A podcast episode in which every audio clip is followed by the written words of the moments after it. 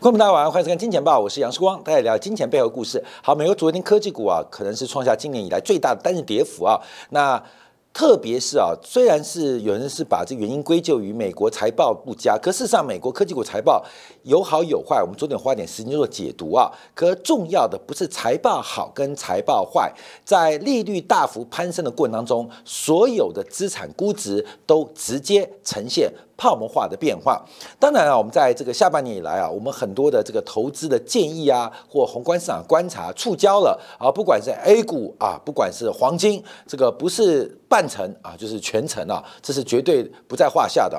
呃，但我们今年的航空母舰啊，我从年初到现在，我们一直在观察一个事情，就是假如把台币换成美元做定存，可能会是今年最成功的报酬。我刚刚算一下，截至今天为止啊，我不是算最低点哦，我是从今年年。年初到现在啊，台币存美元定存的话，大概目前的报酬率是百分之十一点三。百分之十一点三，这不是从最低点算哦，这是从今年的这个一月一号开始算话，大概是百分之十一点三的年化报酬。那台北股市加权指数也从今年的一月一号开始算话，它的投资报酬率以指数观察是百分之十三点七。那目前的差距还差百分之二点四，说不定明天就超过啊，说不定明天就超过。所以我们看到今年可能会创造一个非常奇葩的记录，就是你存美元。现金可以轻松打败所有的大类资产报酬率，这是我们年初以来所做的观察。其实啊，这是我们非常骄傲的地方，也跟大家分享地方。因为啊，推荐大家存美元定存这种投资建议，等于没做建议。叫你把钱拿去做美元定存这种投资建议，还有什么个呃复杂的呃高深的学问吗？可是事实上，你从这个报酬率观察啊，回顾啊，现在已到了第四季啊，会发现这个风险低，而且。报酬率绝对报酬率很高，那我们更观察的是相对报酬率，这可以持续做观察。好，今天啊，我们看到整个亚洲股汇债全部是大跌啊，亚洲股市跌幅最大的是越南股市啊，越南股市，假如我们用 MSCI 指数做观察，从二零二一年十一月份七百六十九点到今天收盘三百九三点，这个股价指数以 M C I 指数为基准化。几乎是腰斩了，几乎腰斩了。那台湾呢？大概比较知名的是富邦越南的股市 ETF，这这个价格也从二零二一年的第四季十八点一七跌到今天收盘价的十一点四。看到什么？看到人多的地方不要去，人多的题材千万要小心，人多炒作的一些卖方洗脑的思维特别要谨慎。我相信现在不会有媒体，也不会有财经专家跟你提越南的投资机会。那你去回想，在一年以前，在两年以前，有多少投专家，有多少的基金卖方在不断推广越南题材？好，那我们知道人多地方不要去，请问现在哪里人多？AI 的泡沫嘛，所以有时候我们就是忠言逆耳，话不会不好听，因为老师浇你冷水。反正大家都知道的事情，大家都知道的题材，大家都知道的科技创新，它就在股票市场当中没有空间。所以我们要特别请大家做留意啊。好，我们先从台币来做观察，因为台币在今天破底了啊，这个是美元对台币，所以美元往上代表美元对台币走高。台币今天是来到三十二点四八二，创下七年新低，而台北股市在今天是。面临一万六千点的保卫战，特别观察，我们特别提到，选举前九个月开始倒数计算，只要是涨的，绿军赢的几率高；只要是跌的，蓝军赢的几率高。所以大家可以注意哦，一万六跌破之后，那明年一月中投票往前推九个月，所以这一次判断选举的输赢啊，就以一万五千五百点。作为一个标准，所以等到台北股市跌到一万五千五或一万五千五以下的时候，你会看到蓝军奇迹梦幻般的组合会出现啊！各位要注意哦。所以我们看到，甚至或许赖清德也很轻松啊，啊，你知道吗？啊，那个我们的轻松是赵天麟那种轻松啊。所以这个呃那天上跟邱毅老师的一个。这个节目啊，邱老师说：“哎呦，大家注意到这个赖清德是不是有一些异性的画家好朋友啊？这个故事是不是会很精彩？等到一万五千点跌破，绿军的很多鬼故事都会出现，所以我们拭目以待啊！拭目以待。好，这很早提到，带大家去观察。好，我们看台币啊，因为台币啊，目前来讲是贬破了近呃四十年来的下降轨道线，所以这一波台币的贬势啊，也是一个重要的转折。其实这转折也看得到，就包括像张忠谋在今天又有一些。演讲跟论坛，就台湾的竞争优势，在七零年代、八年代到九零年代初，享受的是美苏冷战的红利。美国把前沿基地装备到牙齿，不仅是军事装备，同样的把经济的资源、生产基地的转移。都创造了东亚，特别是四小龙奇迹。台湾何其有幸，又赶上了九零年代跟本世纪初前十年的中国改革开放的红利。可是，我们要展望未来二十年，几乎看不到，看不到中美的冷战，台湾的地位变得非常的尴尬。所以，过去四十年，你累积或你听到说你观察到的所有意识形态或所有投经验，可能都要被颠覆哦。都要被颠覆哦，所以要特别小心。所以从台币观察，竟然竟然美元对台币啊，升破了近四十年的下降轨道线。那台币啊，台币这个创新低的发展，那后市到底会有多悲观？从外资不断的卖压跟卖超，再加上台美利差不断的扩大，基本上不管是外部的。拉力还是内部的推力，都不断的促使台币在做一个贬值的动作，贬值动作。那我们现在做什么呢？啊，像世光基本上就开始按照过去这一年啊，美元定存到期之后开始做收割啊，开收割，或许不会换到台币的最低点，可是就慢慢收割，慢慢收割，呃，人欺我取啊，人弃我取，人取我弃啊，就是一样。其实讲都很容易。做真的很难啊，做的很难啊，人弃我取，人取我弃啊，就变成人妻我取啊，所以基本上大家不要这个美元的时候，我们的金铁杆、金钱豹粉丝们把它捡回来。现在大家抢着要的时候，你可以呃是高价而卖出啊。好，这是目前我们看以台币为例啊，那。今天要观察，因为昨天美国股市大跌，严格来讲没有太大的利空，唯一利空是这个，因为昨天美国又进行了多天期的这个国债拍卖。可是目前随着美国国债供给量的暴增，加上过去这几年最大需求者美联储啊正在进行一个转向，从原来最大的买方变成也是一个巨大的卖方，所以这种宽财政紧货币的过程当中，必然会出现一个景况，就是美国财政部。拍卖国债的过程非常非常的惊险啊，非常非常惊险。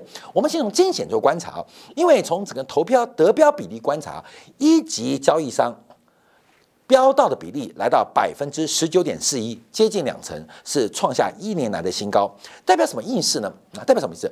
代表整个美国国债的拍卖基本上都被造市商给大规模的接走，因为美国国债拍卖是不会失败的。为什么又有一级交易商啊？什么摩根啊、高盛，他们在这个价格呃成交量不足或拍卖量不足的时候，他们会有个造势的责任，所以会进来买。所以他们买到就很特别，就承销商啊，承销商今天卖股票配售嘛，就卖不出去，他就用自营商吃回来嘛。那个承销商有时候就是卖股票嘛，跟上市公司啊说，我帮你卖啊，卖个好价格，或许卖这个量或卖这个价，那。股票的承销商，一种是追求价，一种追求量。而看上市公司，上市公司在挑选承销商的时候，一般来就谈很多条件嘛。一个是你啊，我找元大来，我的股票可以卖到一百八十块，哦，富邦说我可以卖到一百九十块，那我们直观讲，我就交给富邦来帮我做承销。那另外一种逻辑不是价格，哦我希望能够卖掉两亿股，那。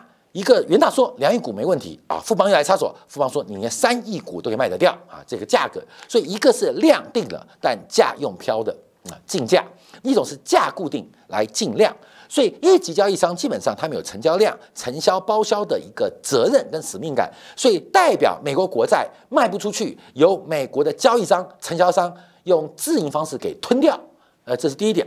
第二点，我们看到间接投标者。外国央行的投标比例创下一年以来的新低，是美债没有信用吗？当然不是，是全球所有央行现在都碰到了流动性危机。我们以台湾地区央行为例，好了，台湾地区央行现在怎么标美债了？现在外资疯狂的向台湾央行索取美元，为什么卖掉台北股市要打包成美元回去？所以台湾央行它的负债当中就必须给外资兑现美元。所以以前还台湾央行不用准备那么多美元了，现在赶快找美元，找美元。台湾央行连台湾地区央行都没有能力参加竞标啊，竞拍啊。那不要讲大陆央行，也不要讲日本央行，大家都没能力啊。不是对于美债信心不足，是大家对于现在的本币已经有失去控制的风险。像台币创下七年新低，创下七年新低，再创下一遍八年新低，也相当难看啊。所以我们看到这个几个呃过程当中啊，相当相当的惊险啊，相当的惊险。第一个是投标结构，好，第二个看得得标利率啊，这个得标利率啊，跟上个月比啊，就是从原来的四点六七一变成了四点八九九，才隔了一个月又跳升了二十个 BP 以上啊，代表 IPO 市场是非常惨淡。好，各位朋友为什么看？国债拍卖啊，因为我们每天在讨论十年期国债收益率创高啊，拉回两年，那是二级市场哦。我们看的是用价格反推值利率，那是二级市场。那财政部拍卖国债是一级市场，所谓的 IPO 市场。二级市场最近啊，国债有反弹，有人叫摸底嘛？你不要去随便摸底，因为一级市场挂掉了啦，一级市场已经挂掉了啦，你懂吗？等一下我们会讲新屋开工啊。没有人要买预售屋，没有人买新屋，中古屋任何的反弹都是一个假象。所以二级市场到底会怎么样？你不要去随便摸底，因为一级市场现在非常惨淡。用股票术语观察啊，股票术语观察就是台积电五百块，很多人要啊，就是买就是市场每天交易嘛，早上八九点开盘到下午一点半收盘，哇，交易很热烈。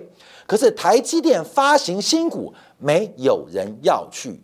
接接，就是这概念，所以一级市场的崩溃一定会使二级市场的反弹产生极大的阻拦。极大的阻阻阻挡，所以大家知道这是一级市场啊，IPO 市场。那二级市场啊，管你涨还跌啊，一级市场非常非常惨。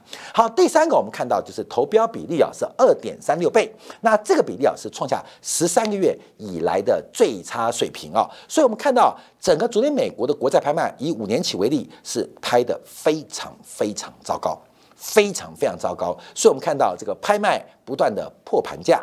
利率、值利率不断的飙高，有需求面的问题，也有供给面的问题。我们在昨天、今天感也分析过了这个相关呃供给跟需求面的问题啊，我们跟大家分享。所以这个目前啊，我们看问题在这边啊。好，再往下观察，在昨天拍卖失败之后，这个很难得见到是股债双杀。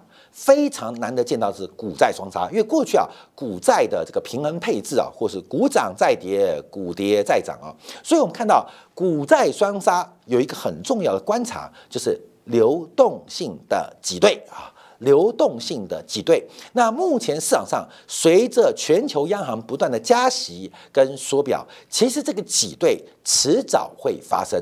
这个挤兑是迟早会出现，而现在的挤兑不仅在债市出现，在股市也出现，而且出现轮流挤兑的过程。轮流挤兑过程，所有的人都是纸上富贵。上面的资产，但一旦失去流动性的字之后，就会发现出现巨大的危机。所以，我们看到这个美债殖率的狂飙再度出现，从一级市场发动，注意哦，一级市场发动，所以这个对二级市场打击很大。好，那我们看美元就相对强了，因为那呃美元的内涵价值就是利率嘛，跟未来通胀预期啊，所以美元真实的报酬就是它的报酬率嘛。所以现在这个报酬率有支撑化，美元很强啊。但美元指数没那么强，是因为欧元还在抵抗。欧元还抵抗啊！等下我们节目播出的时候，欧洲央行公布利率决策会议啊，那欧洲还在抵抗，ECB 还在抵抗，因为欧洲央行的 QT 啊，跟美国美联储的 QT 它的方法不太一样啊，这个将要大家做观察。一个是主动性的缩表，一个是有点被动到期、自动结束的味道，所以欧元还在抵抗，欧元的抵抗让美元指数出现了一个错觉，就跟今年年初的时候大家都觉。得美元在跌，可是我们跟大家提到，除了美元指数，因为美元指数是针对发达国家的汇率，对于新兴国家的汇率来讲，美元一直在涨，所以大家不要被误判啊，不要错判，其实早就出现连续性的转弱跟贬值，而美元特别对新兴市场的强势是不断走高，所以看美元没有创高，美元指数没有创高，可美元对新台币创高，美元。对这个日元创高，美元对人民币即将创高，美元对东西的货币都在创高，所以你看美元指数有个错觉，因为美元指数是针对发达国家 G7 的国家啊，彼此之间的关系啊，所以美元指数能表现在发达国家当中相对地位。可是你只要看美元指数，可以看不到它绝对的地位。大家要观察，所以欧元在撑，欧元在撑，但欧元能撑多久？因为美德利差越拉越大，美德利差越拉越大。现在美国跟德国利差已经拉到了两百零七个 BP 啊，再度创下四年以来最大的一个水平。所以我们要观察啊，这个目前欧元能撑多久？欧元，欧元，我预估啊，一比一的评价，这个机会仍然很大。当然，我们这是宏观市场观察，在个别的操作当中，自己注意风险啊，自己做掌握。好，那回来看一下，在这个过程当中，最重要的就是整个直率曲线倒挂的修复啊，倒挂修复。我们现在目前观察，因为从各天期彼此之间关系，我们这边有一个表格啊，都不断的在缩窄、缩窄、缩窄，所以整条曲线从今年七月。到九月到十月，看到没有？这个负斜率，负斜率就左高右低，正斜率是左低右高。这个负斜率的状况其实一直在被修正，一直在被修补。过去啊，债券市场的交易员是做每一个转折点跟凸点呢，转像这个呃美国呃日本的 YCC 嘛，所以大家都在放空十年期国债嘛。债券交易员、机构法人，包括自然人、散户都在放空十年期国债，为什么？因为出现了一个凹点嘛。这凹点就是抹平，所以像格罗斯他们以前做交易，不是单纯买多卖空哦，不是哦看好国债买多，好看坏国债放空，没有那么简单，大部分是做一些套利、套期交易啊，就是专门来做一些凸点交易，只要每一个点不正常，都会形成巨大的套利空间。可是过去这段时间，我们看到整条线。都有问题，这摆明就是一个送钱行情嘛。所以，我们在这几个月提到熊斗的可能性一旦发生，其实在美国国债的一个空方交易当中会全面性的获胜。好，这不打紧，因为讲戴维斯双杀，因为戴维斯双杀，我们从七月份讲已经开始了，早就开始了，现在十月份已经。进行了三个月喽，有没有人投资你？美国股市的主跌段下跌已经三个月了。我们已经讲到主跌段已经从七月开始，为什么？因为整个的收敛已经已经开始了三个多月了。所以我们看到现在股市的下跌跟它的收敛有关。那现在是主跌段什么地方呢？我还是提到，假如是空头交易的话，就是三之一啦，三之一啦。因为你要知道，从过去的经验。这比较惊艳啊，因为假如要讲这个倒挂收敛如何影响股市啊，是另外一个专业知识。我们就过去经验，大家注意到，等到倒挂收敛完，直率曲线变平缓、变正常之后，股市还会有一个末跌段，直到它的不是倒挂啊，直到直率曲线过陡的时候，才会出现末跌段。啊，所以怎么样？倒挂哦，看到没有？这就是长天期、短天、十年期减两年期。所以你要注意到，要等到直率曲线翻正啊，从负斜率变正斜率，而正斜率非常陡峭的时候，陡峭的时候，陡峭的时刻，股市才会止跌哦。那现在在这边，现在在这边，现在在这边啊，现在在在在在这边啊，各位？都是一个主跌段的过程。都是一个主跌段过程，所以你不要随便的去摸底啊，要特别的当心跟小心，不要随便的摸底。尤其像黄金这种超强的一个表现，其实暗示的更大的系统性风险，包括了金融风险，包括了经济风险，包括了政治风险。尤其像是以色列这种军国主义的一个诞生啊，未来世界。呃，第一大国会变以色列，因为按照版图扩张的速度是非常非常快，所以黄金隐含的非常多非常多风险。黄金一天不死，科技股一天不会好日子啊！各位明白吗？一天不会好日子，所以可以从月这个他们中间的关系啊，不是黄金跟科技股关系啊，而是黄金价格反映的是市场很多的一个风险跟变化，大家特别观察。所以目前啊，这个戴维斯双极不断的在进行当中。有人时光说，哎，讲一年多，哎，不能怪我，因为这一年。说实话，没有见过倒挂那么久的嘛，也没见过倒挂那么深的嘛。所以当倒挂那么久、那么深的时候，我就跟大家提到，这是美国收割美元体系、收割全球财富的一种手段，而且全球非美元的体系都愿意献上自己的财富给美元体系，这我们节目讲到的。可是，哎，羊来了啊，狼来了，狼来了。狼来了，狼来了，而这个放羊的孩子的故事，关没有？不是放羊的孩子有没有在放羊？重点是狼来不来得了？狼会不会来？那现在狼来了啊，所以狼来了，所以狼已经来了，大家就不在乎带回去双击了。我们还是跟大家提到，我们就一直延续来做观察这个主跌段的展开，请大家拭目以待，要特别的谨慎跟小心。好，那我们继续往下观察，我们看一下，这是纳斯达克指数啊，因为我们家从月线做呃周线做个反应化，它也是一个完成的一个头肩底反应，而且这边很棒哎。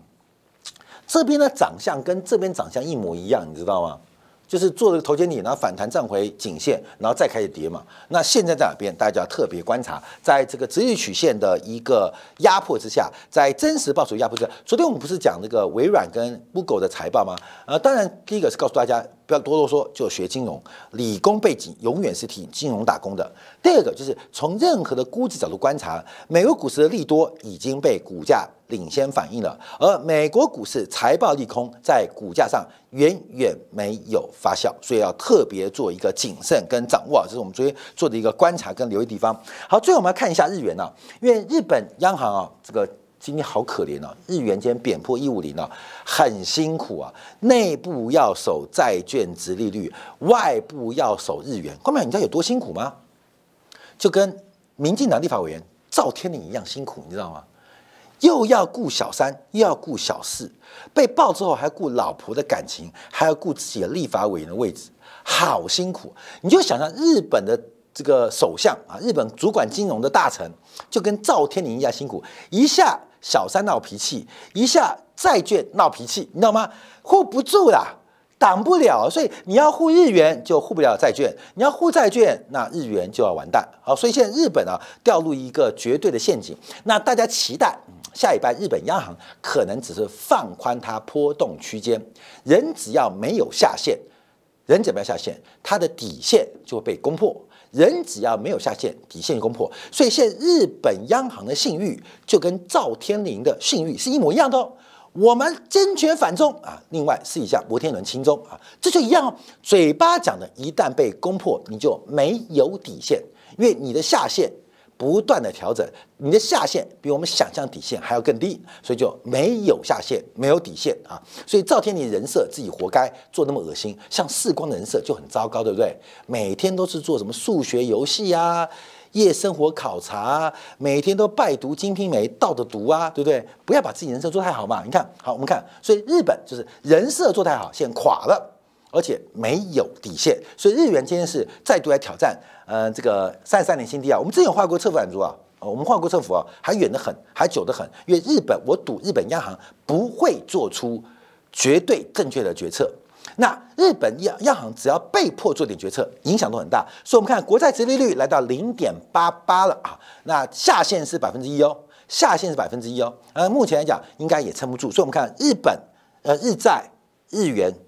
日股通通跌啊，真的很惨，真的非常惨。所以，我们看日本的这个呃经济压力啊，其实并不是民间活力不够，而主要是整个政府目前来讲，尤其是金融政府啊，这个现出现的金融内阁啊，出现非常严重的挑战跟考验。是现在的问题吗？也不是，是过去四十年问题的累积，从来都没有想过日本为什么会失去三十年？失去三十年代表是低。增速低物价，低物价增速，那常常把低经济增速归因于低物价增速，总需求不足了。那我说周楚除三害嘛，本身低利率就是导致低物价的元凶，而低物价进而使得日本消费者对于购买力跟货币的期待降低，导致了低成长。所以日本一再找。到底是什么原因让我们这三十年不安宁？其实不用找，就是日本央行的低利率跟宽松环境导致日本低物价、低成长。所以现在一改变之后，就发现麻烦了。假如原因如此，任何国际资金的流动都会导致日本出现高成长。这大家最近看新闻，高物价。那高物价，那我观察，那日元假如再不进行高利率化，日本会走到什么地方？那我们就持续要拭目以待，做观察了。好，为什么呢？我们看到，因为今天日经中网有分析啊，就发现日元没有办法，因为日本央行在交易时间它能干预，只要到晚上夜盘的时候，日元就开始贬值，所以就拉出一个数据啊。日元的贬值主要发生在非日本的交易时间，哎，A 五十相反哦，A 五十股指期都是夜间在涨，只要白天一开盘，天一亮啊，基本上这个呃就跌了啊，就跌了啊，刚好相反，所以妙，所以对于这个夜盘交易当中出现了非常非常神奇的一个变化跟发展了，所以我们看目前来讲，这个随着全球流动性的挤兑。正在开始哦，直率倒挂的收敛或正常化，就是一个挤兑的过程。挤兑过程到底是挤兑导致直率正常化，还是直率正常化导致挤兑？